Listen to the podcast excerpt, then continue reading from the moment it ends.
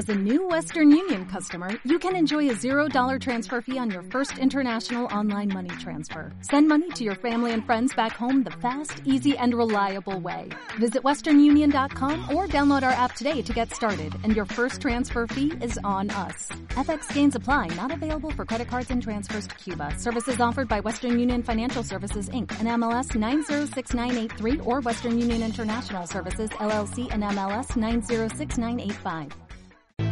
Capital Intereconomía, con Rubén Gil.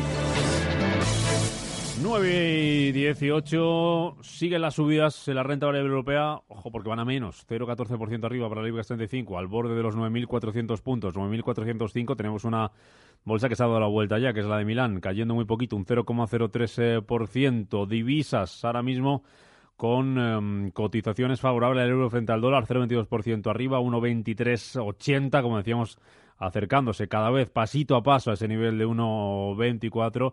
Y si miramos a compañías, protagonismo para Colonial bajando un 1,5%, caen también Sabadell y Celnex, algo más de un 1%, y Verdrola que más sube un 0,6%. Es la foto del mercado a esta hora de la mañana que vamos a intentar analizar con Ramón Forcada, director de análisis de Bankinter. ¿Qué tal, Ramón? ¿Cómo estás? Muy buenos días. Hola, buenos días. Parece que toca rebote. Vamos a ver lo que dura. exactamente, vamos a ver lo que dura. Yo creo que el, menos nosotros en Bankinter lo que lo que pensamos es que el contexto no ha cambiado, que, el crecimiento sigue siendo prácticamente el que era, pero sí hay dos variables nuevas que nos llevan a bajar un poquito de exposición recomendada. Es el, el proteccionismo que se materializa y eso yo creo que va a asustar un poco al mercado, eh, no tanto porque las caídas de la semana pasada fueran mayores o menores, que fueron yo creo que en cierto modo una sobrereacción a lo que sucede, sino porque cambia un poquito el, contexto en cuanto que va a haber algo menos de crecimiento en el mundo y un poquito más de inflación y eso puede poner algo nervioso a la Fed. ¿no? El mercado va a leer esto y le va a dar algo más de miedo. Y, y el segundo factor yo creo que es la tecnología. La tecnología está sometida a presiones fiscales y regulatorias que antes no estaban y que esto es nuevo por el fallo de Facebook y es nuevo por la actitud de la eurozona.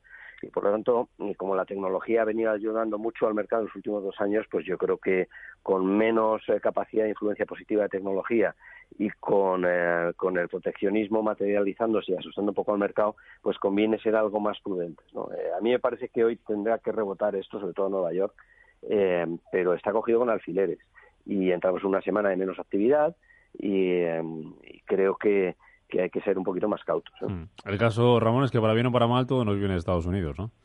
¿Perdón? Que todo, para bien o para mal, todo nos viene de Estados Unidos. Siempre.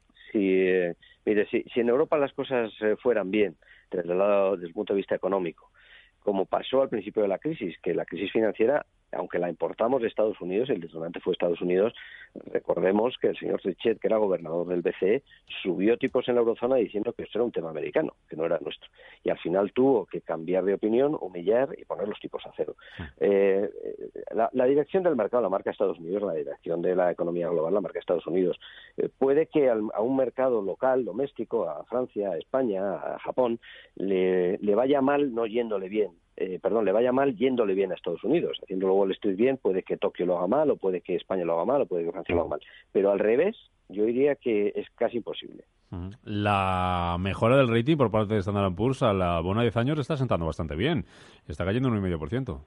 Sí, sí. Eh, es algo que yo creo que no estaba completamente descontado, porque aunque Fitch ya nos había subido el rating en enero y se esperaba que SIP eh, hiciera lo propio ahora, eh, siempre el tema político interno pues eh, hacía dudar y el hecho de que se despeje esa incertidumbre y que además SIP se alinee con Fitch y diga que esto está teniendo un, impacto pues muy reducido y que fiscalmente pues eh, tenemos las cuentas en una buena, dirección y que vamos a crecer más que el resto de la eurozona, pues yo creo que es un respaldo no ya porque SIP te suba el rating, que es importante, sino por lo que está diciendo ese, ese informe, ¿no? que, mm es lógico que la economía española reaccione positivamente eh, en cuanto a aquello que refleja qué es lo que pasa, que es el bono de 10 años, básicamente. Mm, en cuanto a compañías pendientes del sector financiero, tendríamos que empezarle mm, a ver, em, cotizar con algo más de alegría con esas previsiones de subida de tipos, Ramón.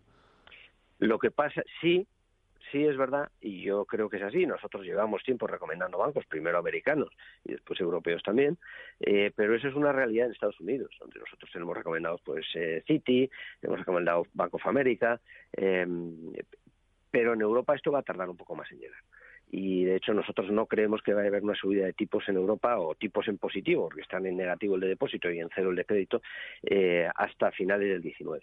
Entonces, yo creo que se dan todas las circunstancias para que todavía tengamos tiempo para comprar bancos a precios muy buenos, porque por volúmenes de actividad, por ampliación de márgenes, por menores presiones regulatorias, pues, eh, pues yo creo que esto es un contexto muy bueno para bancos de aquí a los próximos tres, cinco años, eh, pero es eh, subirse a los bancos, invertir en ellos y esperar a plazo.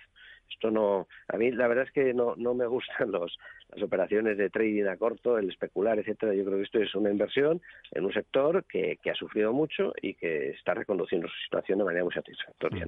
Por terminar, Ramón, el que se debilita es el dólar. Eso le viene bien al euro y a la libra. ¿Cómo nos va a afectar eso?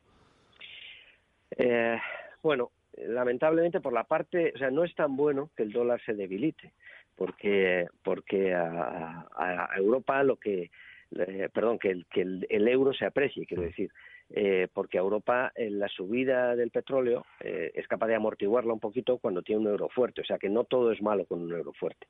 Lo que pasa es que es verdad que si se nos fuera más allá de 1,25, pues mm. tendría, tendríamos que hablar de otras cosas. Yo creo que lo ideal es que no atraviese 1,25, estamos en 1,23,8, fantástico. Cualquier zona entre 1,20 y 1,25 es buena.